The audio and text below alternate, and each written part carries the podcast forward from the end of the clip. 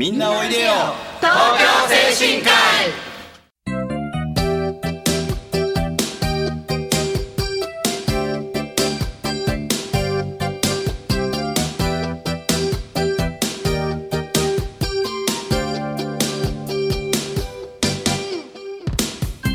この番組はハートフルたなしフローラたなしを運営する社会福祉法人東京精神科医のスタッフが西東京市の高齢者支援活動を多角的にご紹介してまいります。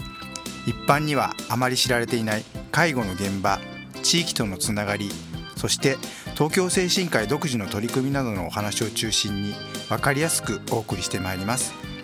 本日進行役を務めますのは東京精神科医フローラたなし居宅介護支援事業所釧路と東京精神科医ハートフル男子支援相談員内村です。はい、そして私 FM 西東京の直美と今日は三人でお送りしてまいります。よろしくお願いしまます。まずは内村さん、はい。以前ゲストにはねお越しいただきましたけれども、今回メインパーソナリティとしては初となりますね。そうですね、はい、と以前ゲストであの相談員はどういったことをしているのかっていう際に、えー、と出させてもらいましてはい、一応今年度から新たに釧路さんと一緒にパーソナリティのを務めさせてもらいます。はい、はい、心強いですね。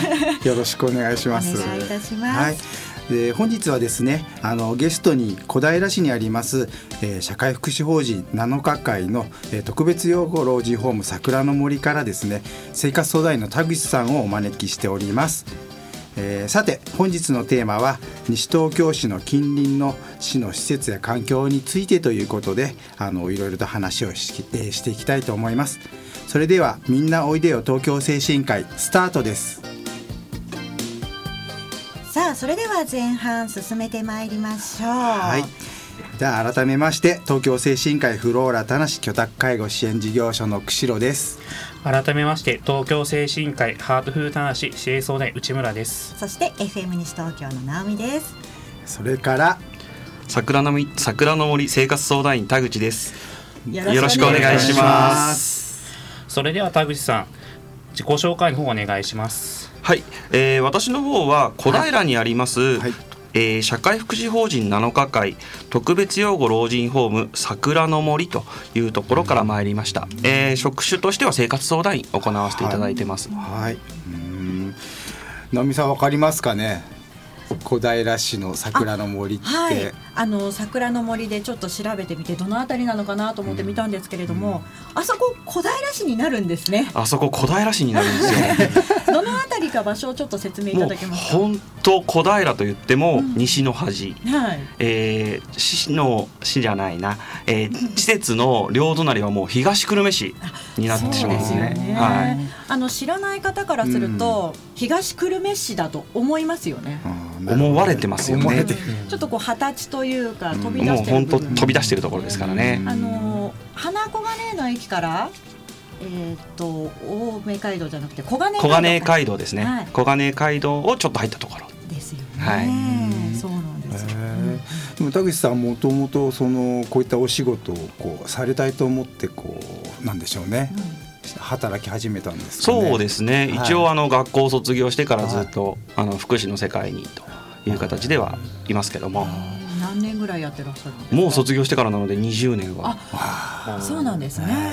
ねねすごいですね。もうこの中で一番の一番？うん、本当ですか？僕や内村君よりも全然長いですね。内村さん何年ぐらい？僕は大学出てからですので1 2 3年ですね。あうん。あ釧路さんは？僕はこの業界自体は7年ぐらいですね。一番じゃあ、まあ年は取ってますけどね。そうですね。はいはい。そうなんですよね。うんでねまああの今桜の森というふうにおっしゃってましたけども実際その桜の森という施設についてもしよろしければ教えていただければなと。まあやっぱりこの番組聞いてらっしゃる方、まあ、西東京市の方も多いですけどやっぱり小平に住んでる方とか近隣の方もいらっしゃいますんでできればよろしくお願いします。はい、わかりました。はいそうですね。えっと桜の森についてというところで簡単ではあるんですけども紹介させていただきます。はいえーさっきもちょっと話に出ましたけども、まず小平市って言っても、えーまあ西東京のすぐ隣隣にあるといった場所になります。そうですねはいで、えーまた話に出てた東久留米市といったところの三市の境界にあるといった施設になるんです。はいで、えー小平市って中心で言うと東の外れにあるという施設になりますので、はい。えーね、あの先ほど言ったようにあそこは小平市なの？という形で驚られる驚かれることも多いんです。で、えー施設の方からはあのこちらの、えースカイタワー西東京といったところからもとても近いので、はい、ね。えー西東京の皆さんにもぜひ一度ご見学にいらしていただければと思います。そうですよね。うん結構あのー桜の森の事業といったところではあの介護保険法でいうと、とはい。あのー介護老人福祉施設。施設。はい。あの知名度である方でいうと特別養護老人ホーム。はい。あと短期入所生活介護と言われるショートステイ、はい。うん。それにデイサービスが認知症対応型の通所介護を専門で行っています。専門なんですか？はいうんで施設の方が全部個室といったところでなっていいですね。いますので、えーそういったところで興味のある方というところで、えー桜の森というところをご見学いただければと思うんですけども。個室はやはり需要は高いんですか？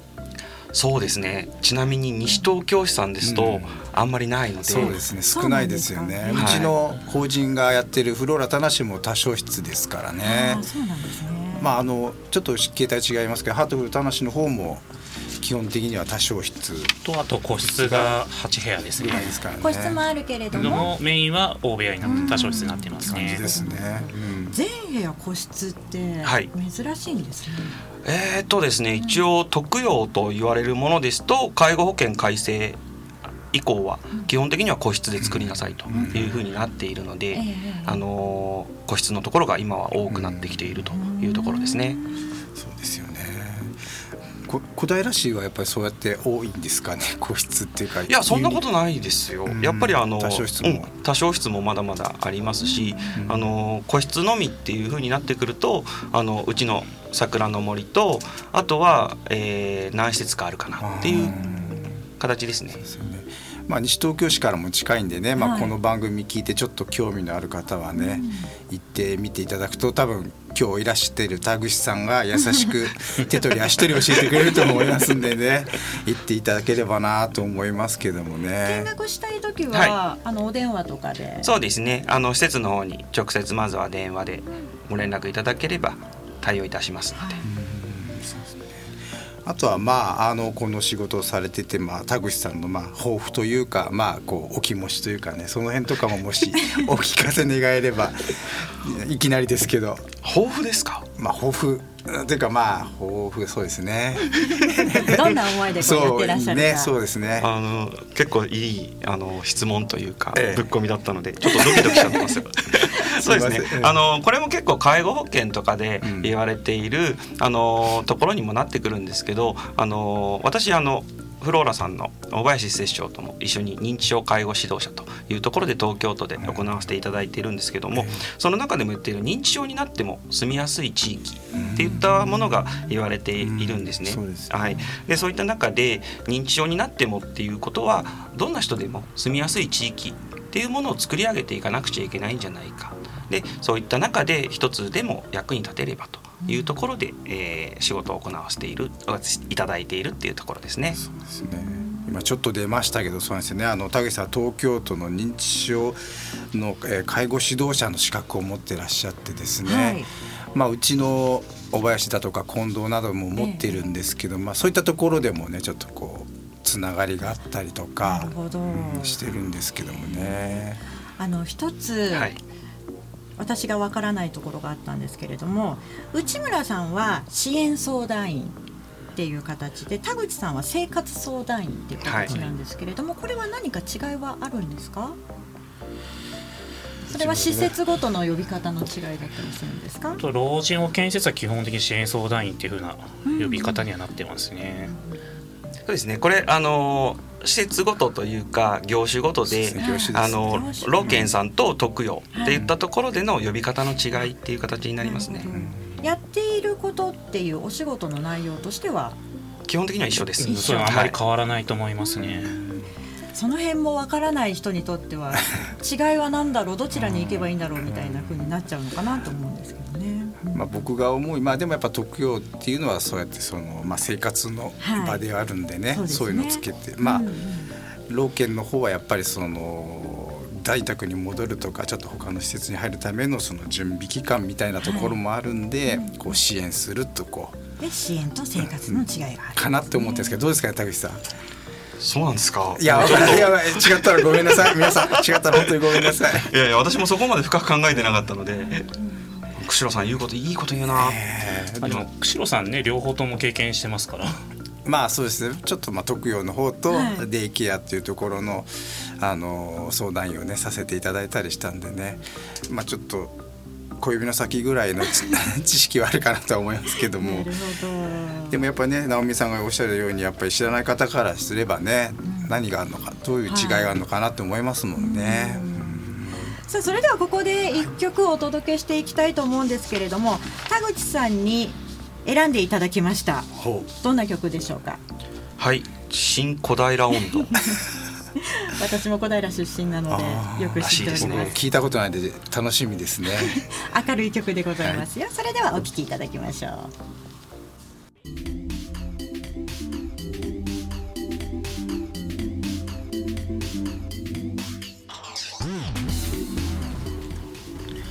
この番組はハートフルたなしフローラたなしを運営する社会福祉法人東京精神科医のスタッフが西東京市の高齢者支援活動を多角的にご紹介してまいります。一般にはあまり知られていない介護の現場地域とのつながりそして東京精神科医独自の取り組みなどのお話を中心に分かりやすくお送りしてまいります。進行役を務めますのは東京精神科医ハートフルたなし支援相談員内村と東京精神科医フローラ田無居宅介護支援事業所釧路とそして桜の森生活相談員田口。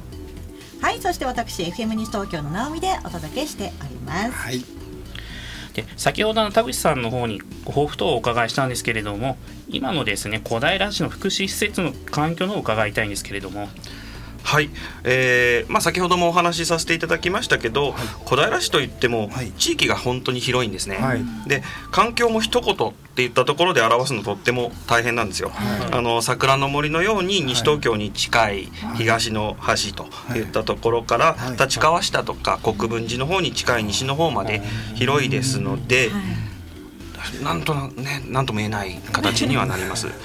であのー小平市の中でも一応市内に、あの特別養護老人ホームの方7施設あるというところなんですね。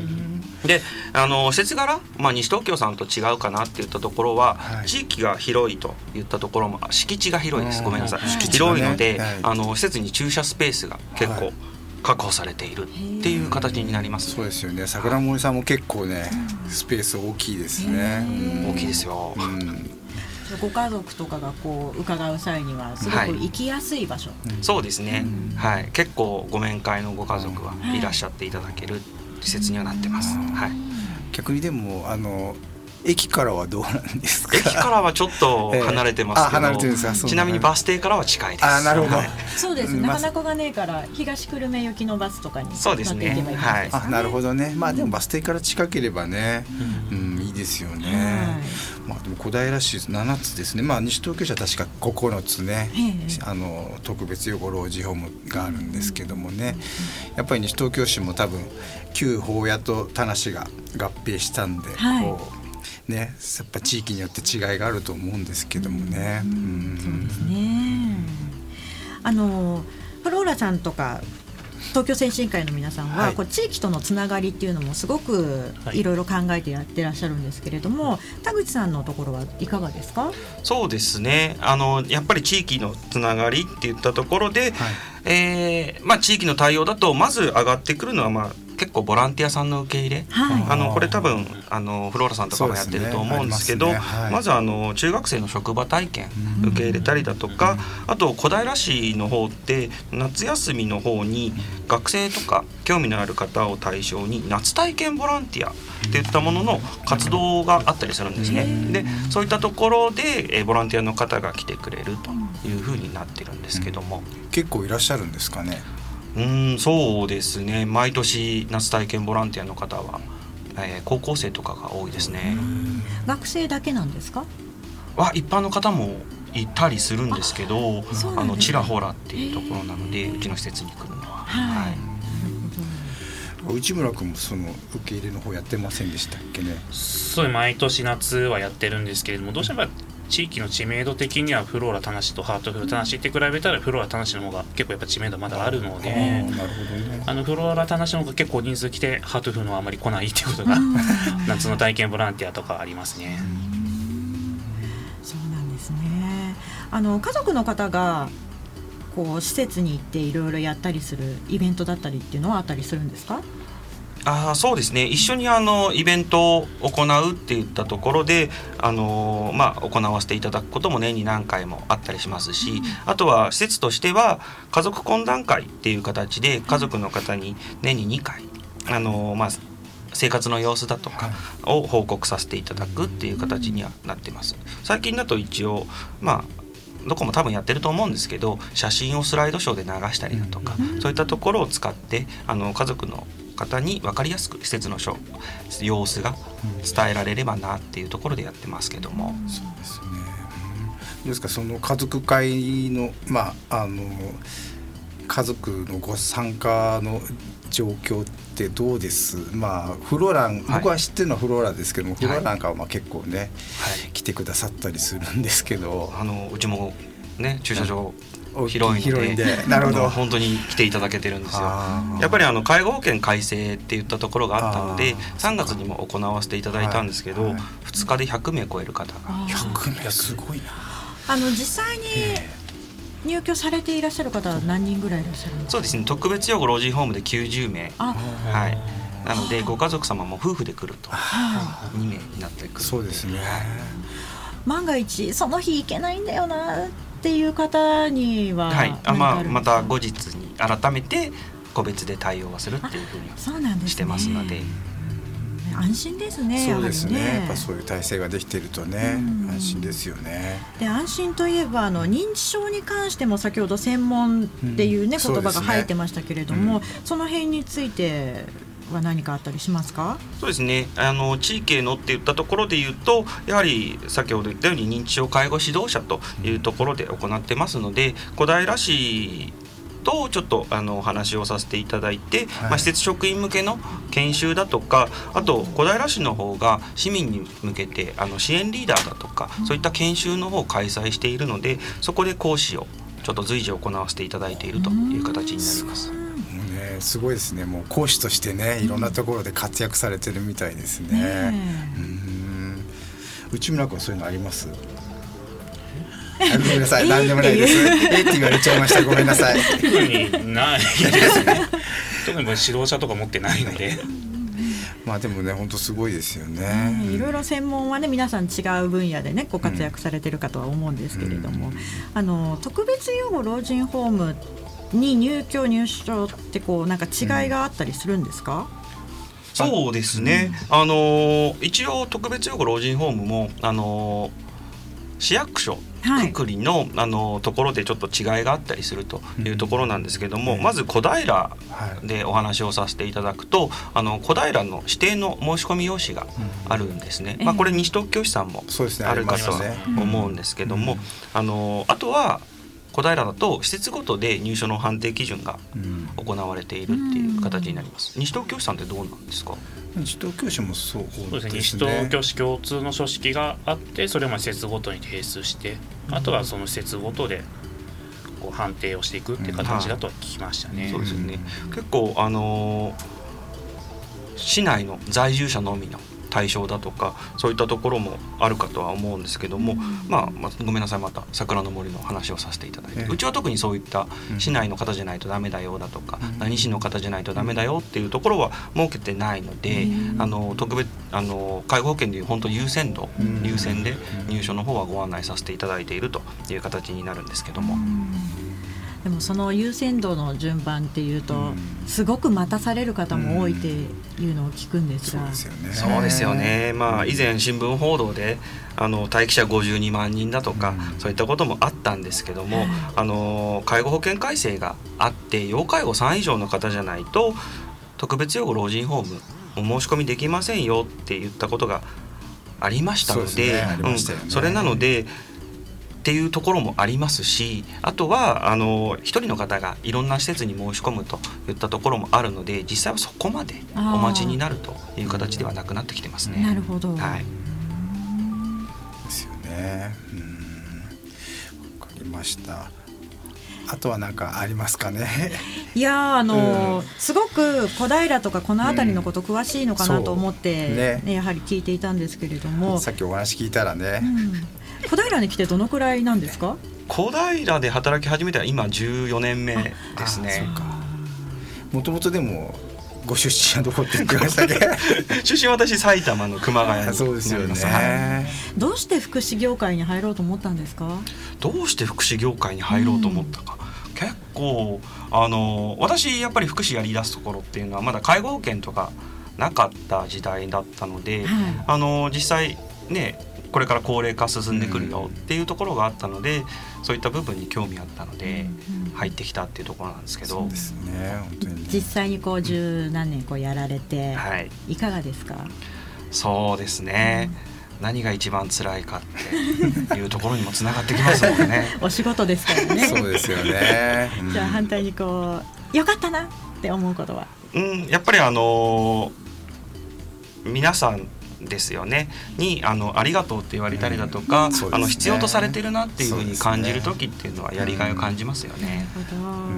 そうですね。そろそろねお時間も近づいてまいりましたので最後に田口さんの方からぜひ桜の森の PR をお願いしたいと思います。はい、はい、そうですね。えー、近隣の施設あのまあ西東京さん含めてという形になるんですけどもあの一番初めにできたユニット型の施設というところで、えー、この辺では個室が初めての施設になっているので、うん、もう皆さんにあの馴染んできてるのかなと思ってはいますので、うん、えー、ぜひご見学に一度来ていただければと思います。うん、ですので一度ご連絡ください。はい、皆さんどうぞよろしくお願いします。はいえー、以上今回は西東京市の近隣の市の施設や環境についてお話しいたしました。今回も盛りだくさんでお送りしましたが私たち東京精神科医の西東京市の活動を少しでもご理解ご理解いただければ嬉しいです。今夜7時からの再放送もお聞きください。またこの番組は放送終了後インターネットのポッドキャストからも配信しています。各サイトからえー、各検索サイトから FM 西東京または東京精神科医で検索してみてください。次回来月の第2月曜日のこの時間もどうぞお楽しみに。ここまでのナビゲーターはフローラ田無居宅介護支援事業所の釧路と東京精神科医ハートフルターシ支援相談員内村と FM 西東京の直美でした。そして桜の森生活相談員田口でした。田口さん今日はどうもありがとうございました。ありがとうございました。それでは次回もせーのみんなおいでよ。東京精神科医。